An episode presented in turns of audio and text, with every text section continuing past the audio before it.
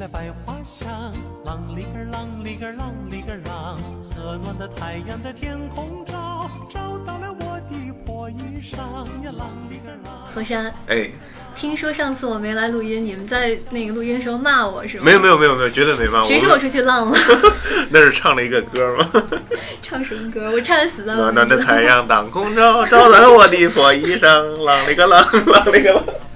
你知道吗？我上上个礼拜周，呃，上上个礼拜周末去死亡谷，嗯，那个地方真名不虚传，差点没浪回来是吧？真真的差点我就觉得回不来了。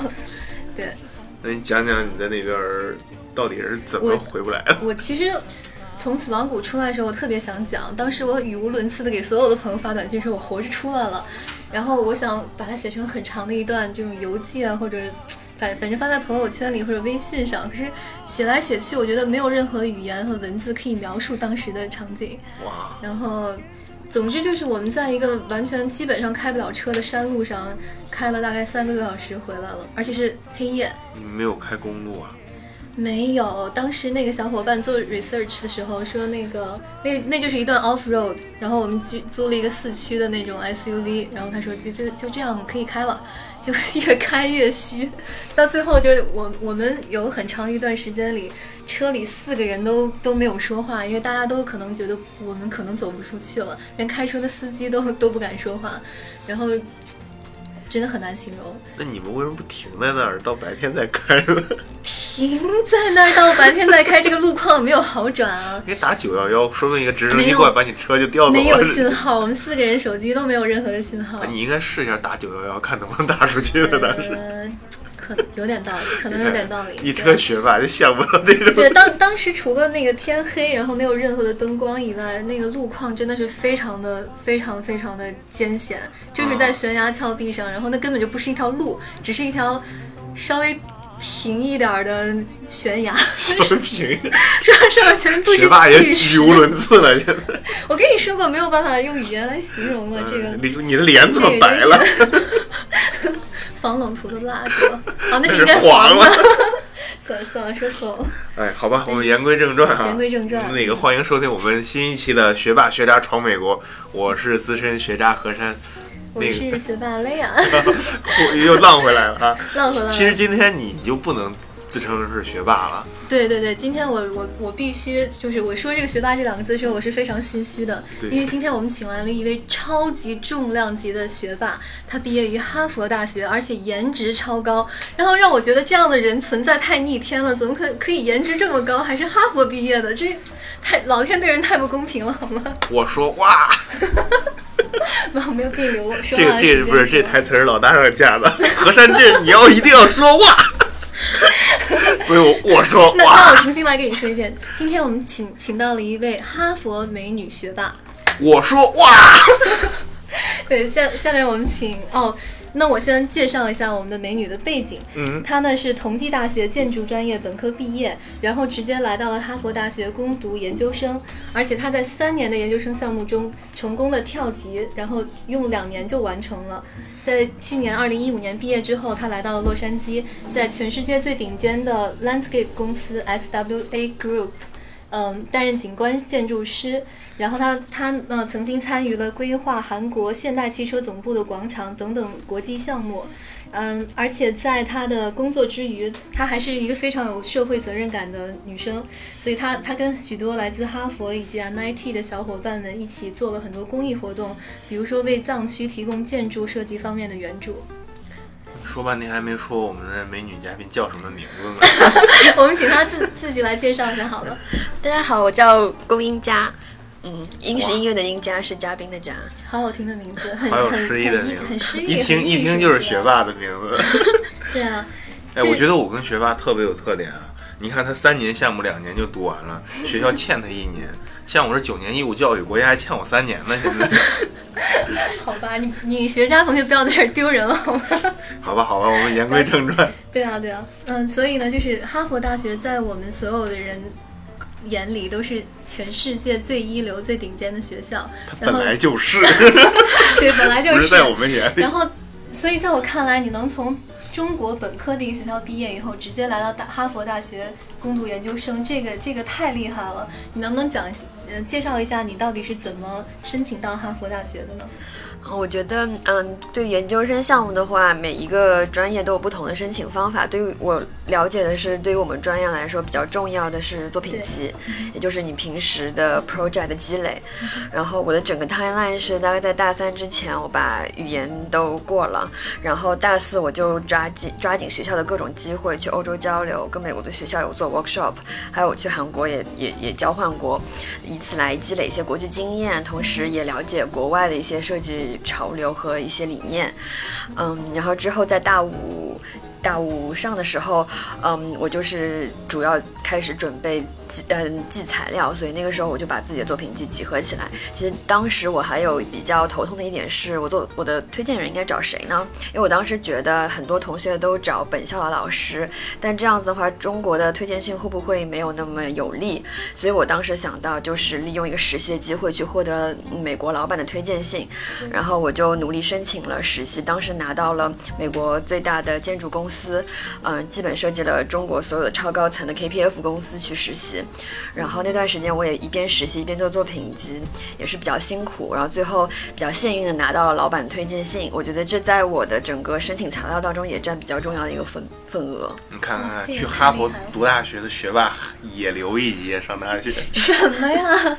哎呀，被你发现了。大五啊，大五。对我大学也是五年嘛。让这个殷家自己来解释一下，是你们学院就是五年制的，对吗？嗯，因为在在国际国际，因为同济的建筑学是受国际认证的，因为就是所以在国际的，包括美国也是，如果是建筑学专业，就 Bachelor of Architecture 的话，整个全全球来说都是五年，不论是在哪个国家。懂了吗？我以为学霸也留了一级。懂了吗？不要再出来丢人了。好吧，好吧。所有听众都知道你是五年毕业的。今天我闭嘴了。那我刚才还注意到一个细节，你说 portfolio 的准备，你这个作品集，你在这个作品集里准备了什什么样的作品？嗯。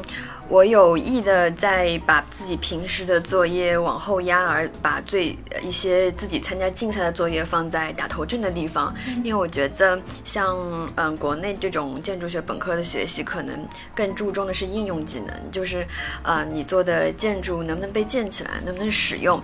但是在美国的话，它更注重整个呃设计的概念和你想体现的意图，所以我就利用一些做竞赛、做国际竞赛的一些。机会把自己，嗯，做一些能体现自己概念的作品，然后把这些东西放在作品集的，呃，第一个、第二个作品，然后再把之前统计做的本科的作业放在后面，以显示自己有扎实的基本功。哇，所以你在准备作品集时候思路非常的清楚，你知道就是哈佛大学那边看你的作品集大概会注重什么样的方面，然后是按照这个思路来整理的，对吗？嗯。那你是参加了很多竞赛吗？在学生时代？嗯。我有在参加过，嗯，一些比较小的竞赛，比如说，嗯，生态基础设施的竞赛，因为那个跟我研究生 landscape architecture 的，嗯，呃，方向有点契合。然后还有一个比较有意思的竞赛，是我参加的是，嗯，叫垂直城市这样一个，嗯，全球，嗯，全球性的一个竞赛，参与的有日本、有瑞士，还有美国的学校。垂直城市，何山已经听傻了。你看他那个样子，完完全听不懂。我觉得你你是不是要可可不可以简单易懂的给大家解释一下什么是？给我给我给我这种学渣解释解释。像佛山一样的东西。嗯，这个这个竞赛呢，应该是每年都在六月份举办一次。嗯，它是一个嗯中国的地产商投资的竞赛，但它着眼于整个亚洲城市的未来，因为亚洲城市。面临更多的人口问题，越来越多的人口，但是呃，并不像美国这么地大物博，所以亚洲城市考虑的是怎样能在最小的土地上，嗯，提供最大的容积率，同时带给人们更好的生活体验。所以这个城市并不是像现在国内的大城市发展的方向一样，漫天都是摩天大楼，感觉没法呼吸，而是一个在垂直的方向，嗯，你可以，你可以有娱乐设施，你可以有教育的 infrastructure，还有你有自己，嗯，自己住的空间，把所所有的功能都能体现在嗯垂直角度的这样子一个集约型的建筑。哇，听起来好厉害！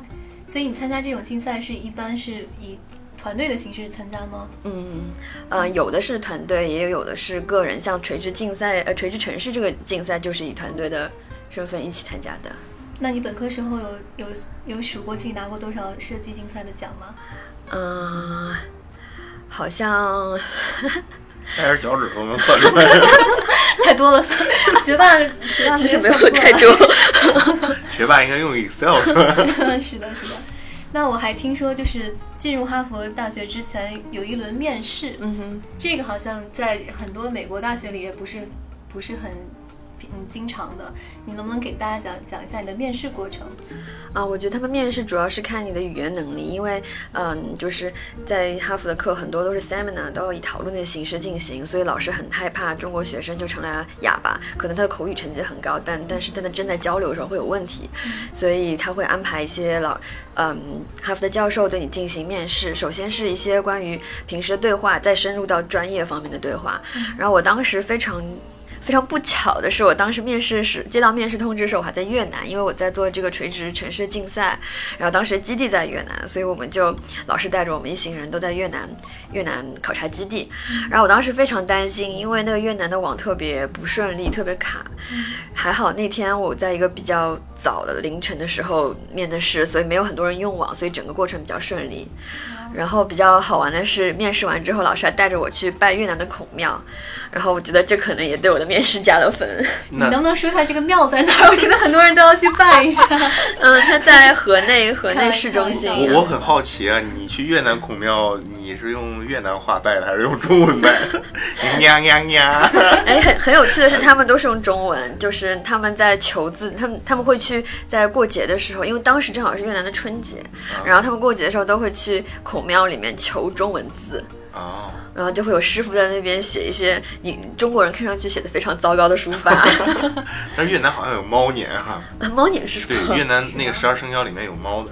啊，那就是十三生肖了吗？没有没有没有，好像少少一个。一个对对对对啊，可以可以回去百度一下。这这个学学霸说呃学渣说出来的话，我们真的真的真的 可以这真是相信吗这真是 是你自己 CCTV 播的没出来的，CCTV 播的。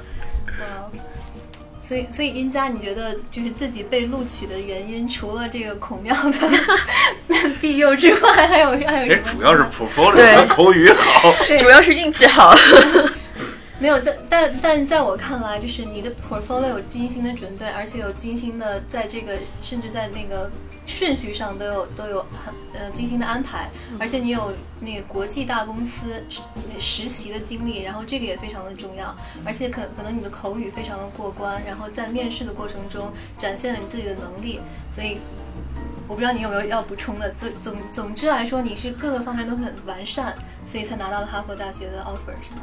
嗯，还有补充的就是，有的学生会担心自己 GRE 成绩不够好，其但其实 GRE 成绩你到线就可以了，不用太去苛求，不用把时间浪费在不停的刷 GRE 成绩上面。嗯，它只是一个标准线，对对对过了这个线，但是对它最更看重的是 portfolio，还有你的思想，是吗？还有就是 personal statement，它能不能和你的 portfolio 结合？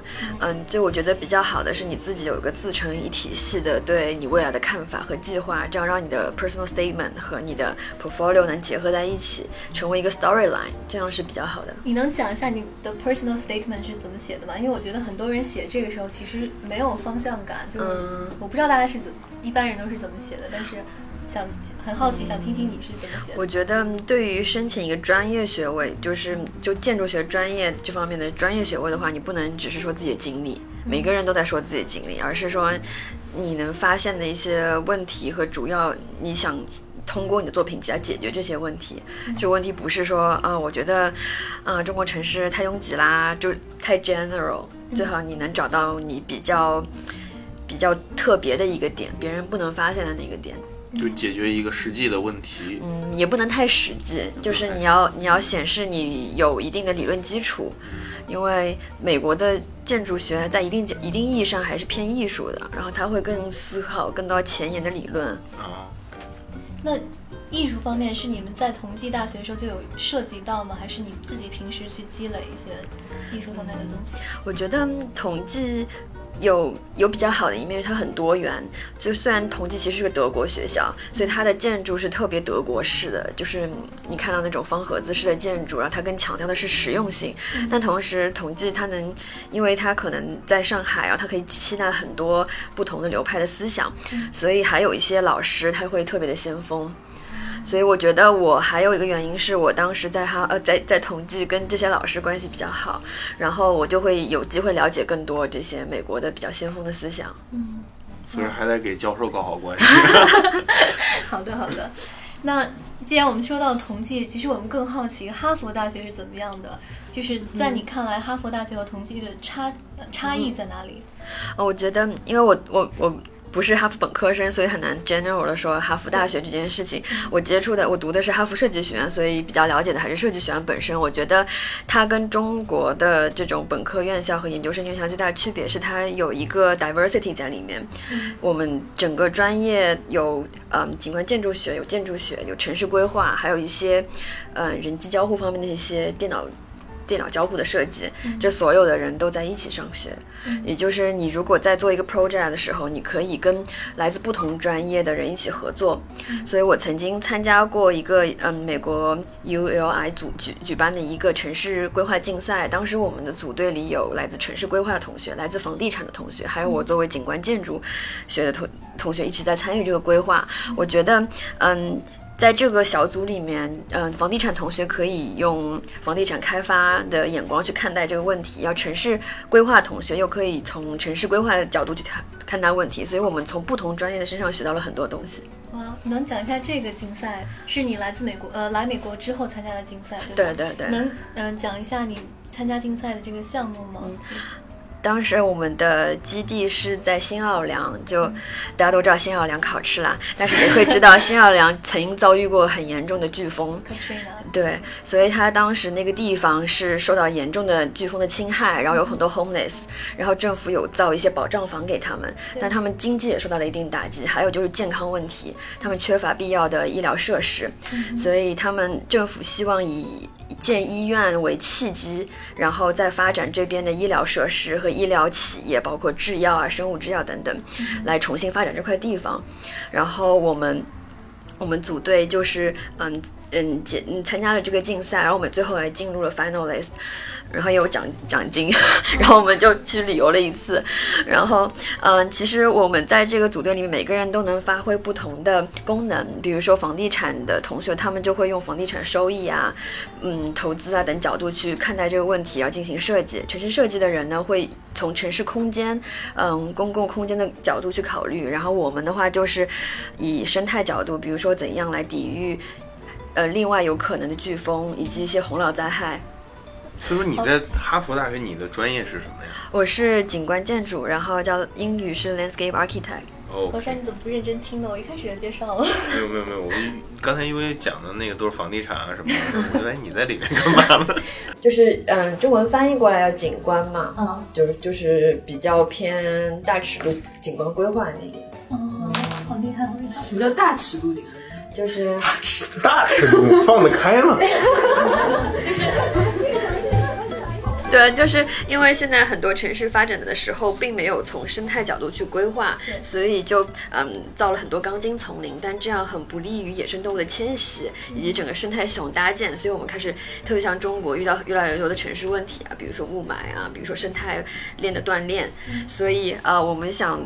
他嗯，在哈佛研究的那个景观规划是从生态角度进行规划，就把生态放在规划的第一步，去考虑怎样连接已经断裂的生态链，怎样去嗯造一些呃人造湿地来净化这个空气，给嗯给鸟来提供一个迁徙的地方，然后再把这些东西确定之后，再开始进行人的行为的介入。嗯那像这种这种研究是目前这个 landscape 普遍的一个趋势呢，还是哈佛大学就是比较独一无二的研究呢？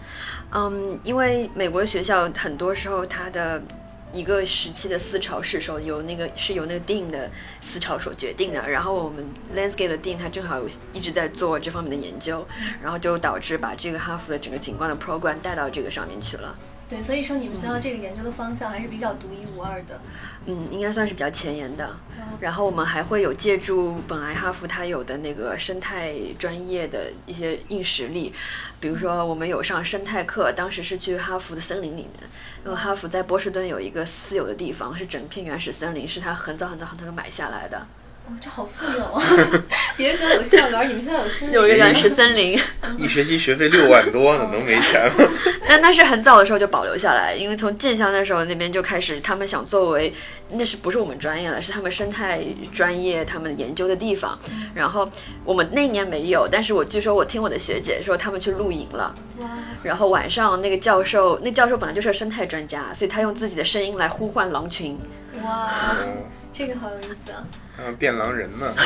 啊，呼唤狼群，然后呢？然后可以把它可以互换各种野兽，然后让他们过来给你看，但它可以互换走，哇哦，因为他们一直在那个丛林里面做研究。其实它有点像美国的那个 National Forest，嗯，就它会有一个生态的一个中心在里面进行植动植物的研究。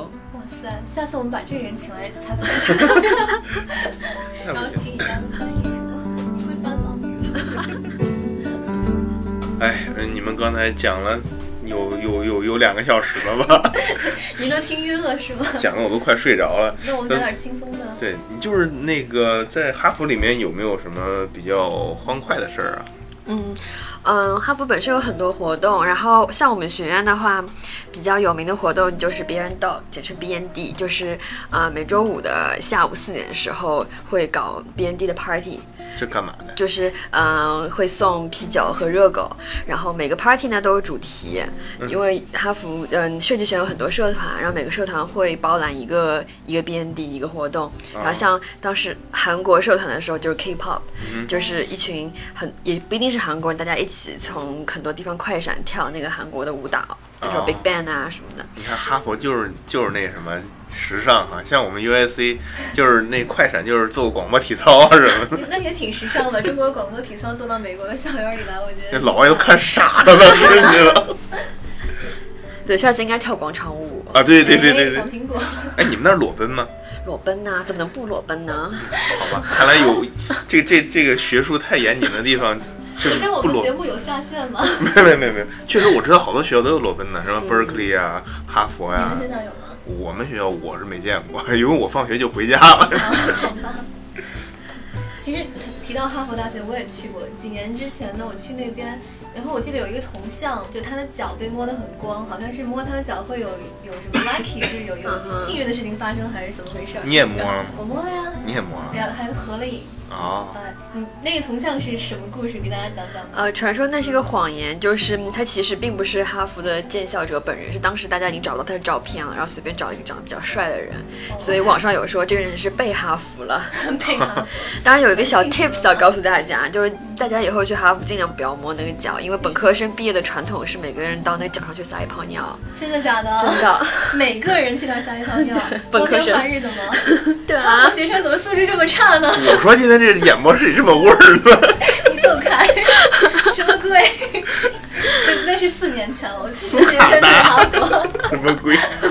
那那哈佛大学有有什么那种什么兄弟会啊、社团组织之类的吗？嗯，有本科生有很强大的兄弟会啊等等组织，然后好像据说裸奔也跟这兄弟会有关，嗯。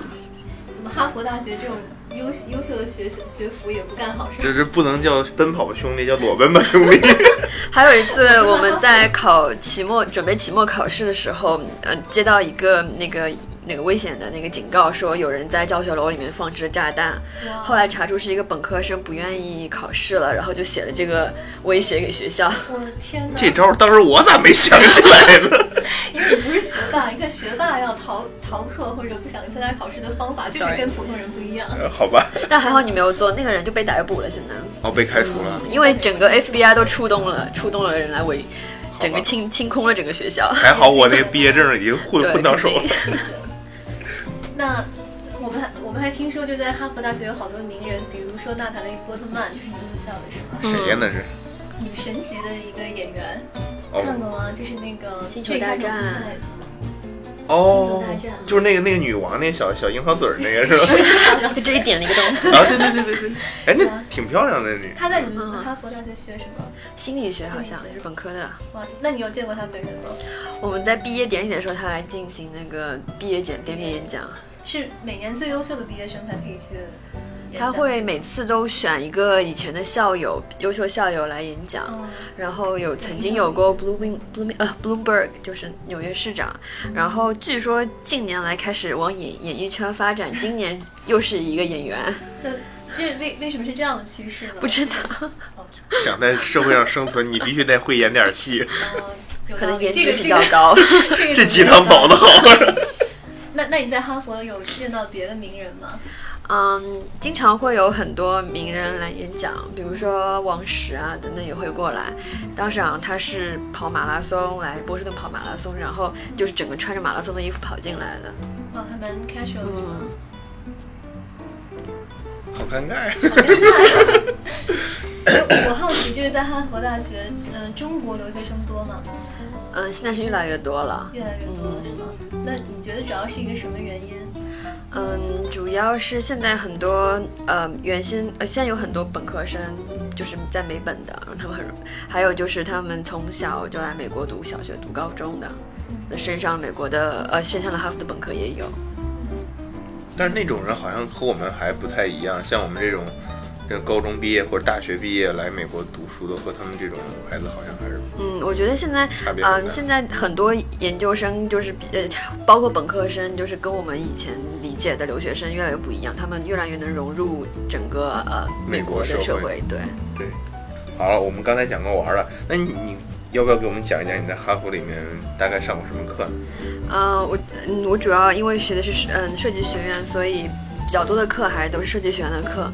然后我觉得它的 program 设置比较好的一点是，在你的头两年是没有选修课的，然后所有的必修课它都是呃相辅相成、互相设呃互相影响的。比如说你选一个设计课，它会有呃理论课呃来告诉你这个设计的思路怎么发展，有技术课来教你软件技术和一些呃设计构造方面的技术，然后还有个表现课来教你怎样画图，怎样做 video，怎样把你的设计意图表现出来。所以它所有的课都是融合在一起的，可能这跟美国的嗯、教育系统比较自由也有关系。所以说你们研究生也是三年呃，研究生是三年，然后我因为跳级就读了两年。这跳哦，级这个太厉害了，对对对，是是因为你选了一些，嗯，就是是怎么怎么跳的这个级呢？是把一些学分转掉了吗？他每年会有大概十个学生拿到 advanced placement，就是他觉得你可以跳过第一年的基础课，因为其实像嗯他的建筑学，他觉得是可以给零基础的人开始上，也可以给有基础的人开始上，所以他第一年是一个比较 general 的基础课。所以就是你可以证明你已经上过这些基础课了，然后你有你可以 qualify，他可以给你 advanced placement。对，所以说像何山这样零基础的人，我在上六。年呢，嗯，一遍读不明白的。那你在哈佛上学选修课都有什么有意思的课吗？啊，我有选过一门 visual reality 的课，就是嗯，中文翻译过来是虚拟现实，也是现在比较红的一个词。嗯，对对对，这个好像大家现在都在讨论呢。是的，是的。那什么是虚拟现实？我其实对这还不是太在 讨。论还是不太懂是吗？嗯，我们当时做的就是利用 Kinect 去捕捉你的呃你的这个人体的肢体动作，然后用它再重新 visualize 一下。有这就有点像好莱坞做电影、做动作电影的时候，它可以捕捉你身体的肢体，然后可能你只是一个人，但它投影出来是一个动物之类的。然后还有一种虚拟增强，就是你看到这个房间，然后你戴上你的 goggle 的时候，你那眼镜的时候，你看到的是另外一个房间，但它依托你这个房间的嗯上面进行加强，哦，空间上面进行加强。那你你上这节课的时候有没有做过一些比较有趣的东西？哦，我做了一个嗯月球漫步，哦，月球漫步？然后我们想，我们当时就一直想制造一个氛围，就是你能在上面失重的情况下进行弹跳。然后我们想在想了很多办法没有实现之后，我们就去买了一个大床垫，然后在床上跳来模拟在月球上漫步的这个过程。哦，所以说这个虚拟现实的东西，不只是你能看到，你也能感觉到那个对，因为我们想？想想捕捉到你这个肢体在嗯在空中失重情况，然后反射在你的 goggle 里面，你看到你自己在月球上走路。哦，所以你看到那个东西全全都是你自己来做出来的，对对。反正插什么片儿都行。对，但就是那种感觉对你可能就是在一个床垫上走，但其实你你看到的是你在月球上走。好吧，我明白 这这挺好。这个课程，就你们这个这个完成的这个 project，我们有机会去欣赏一下吗？啊可以啊，我可以之后发给你们，我们有拍个视频。我得买个床垫儿。那你现在在做做哪些东西？呃，我现在的公司的项目就比较偏，嗯，规划和一些具体的景观设计，比如说这种广场啊、公园之类的。啊所以说经常接触一些广场舞大妈什么的。对，要研究他们的行为动线。对对对对对，然后那那个弧度怎么做能根据大妈的能不扰民是吧？哎，我觉得这是一个很好的 idea，以后哎在对对对国内 这个可以应该怎么做设计？没错没错，以后给我分点红就行。那我听说你还在做一个 NGO 的组织，能不能详细给大家讲一讲这个呢？啊，其实那个并不是一个 NGO 组织，我们是给 NGO 提供服务的，也就是我们的 client 是一些社会公益组织。哦，嗯，然后呃我们的全我们公司名称是海狸海狸科技咨询有限公司，是希望我们能成为一个平台，能嫁接一些嗯嗯有有一定学历的、有一定呃技术方面的人员，去给这些嗯并不能支付非常高的呃科技咨询费用的公益组织、社会团体或者是刚刚成立的 startup 来提供咨询服务。嗯，我们现在这个有在进行的 project 有两个，一个是云南的一个水水项目，水呃水水治理项目，还有一个就是嗯藏藏族自治区的学校宿舍的项目。然后我在参与的是这学校宿舍的项目。然后这个学校呢是一个就是是一个小学，但它所有的学费都是免费的。然后但它的问题是在那个高原地方，所以晚上会一下子变得很冷，然后白天又会很热，这个温温差特别大。所以要解决的一个就是取暖以及以及防寒防嗯以以及降温的这样一个一个一个有一个作用，啊、然后。我们有在联系一些，呃，因为他们当地是不可能有太阳能、太阳能的这样的一个设施，所以我们有联系一些这方面的厂商，就通过我们的一些 connection 呢，看他们能不能提供这方面的赞助。然后还有一个水项目呢，是云南那个地方，也是一个藏族自治区，但是他们的水水问题很严重，因为他们的水雨水非常充沛，但是分布不均，然后他们的饮水基本就是靠就是加热一下这样子的生水，然后其实他们当时当地有很多污染，所以我们想通过嗯这些。当时我们我们 MIT 有一些学环境科学的 PhD，他们能不能研究一个比较廉价的方式进行水净化？说到这个水净化，我记得前一阵子我还看微信上有有人在转载一篇文章，就有人发明了一本书，好像用那个书页可以净化水。这好像不是很靠谱啊，好像第二天就有人但是起码是一种，起码是一种就是很好的理念吧，也是错没错也是一种公益的心。因为我们现在活得挺好的，我们真要想想世界上还有那么多吃不饱饭的人，真的真的。因为其实，嗯，当家那个人家说他们在做 NGO 的时候，我真是特别感动啊，因为我觉得，呃，我们现在毕业了，活得还挺滋润。我们如果只想着自己吃喝玩的话，不不考虑其他的人，确实说实话，活着也没什么太大的意义。因为那个之前不是有一个广告嘛，说大家好才是真的好。这个 所以说，我觉得我就觉得做点公益事业，确实是对人生还是挺有意义的。对的，嗯对。就是我好奇啊，就是你的学学业生活听上来就是一路顺风，但是你在哈佛的时候有没有遇到一些困难或者挫折？嗯我觉得应该是有很多。现在回想起来，对，就是你刚来的时候人生地不熟，然后应该这是应该是每个留学生都碰到的问题。然后还有就是，嗯，课程的话，其实偏文科一点哈佛，所以每天阅读量特别大，而且都是让每天写 paper，一开始也是很难适应。对这个对于就是中国学生不是 native 对 not- 对呃 不是 native speaker 来说，对就是还是难度蛮高的。就母语不是英语的人，确实是挺对难。就是我感觉我毕业之后，我就是再也不想回学校再去念书了。然后我记得你当时你当时有说那个什么半夜三更什么的，然后什么打印机、三 D 打印机这些的。嗯，就是嗯，在比如说一个我们要 deadline 的时候，可能这一一周都在那边熬夜，就不可能回家，因为我们那幢楼是上面就是你的 studio，你的你的办公的区，你的学习办公区和教室，然后地下室所有的 workshop，就是那种就我们中文叫木工间吧。然后就那个时候就是已经熬夜熬得神志不清了，还要往上往下蹦，下面去刻，用机械刻那些东西，然后去 3D 打印，然后再上去去画图。有时候都很担心会不会自己一神志不清把自己手指给切断了什么的，因为都是那种很大的机床。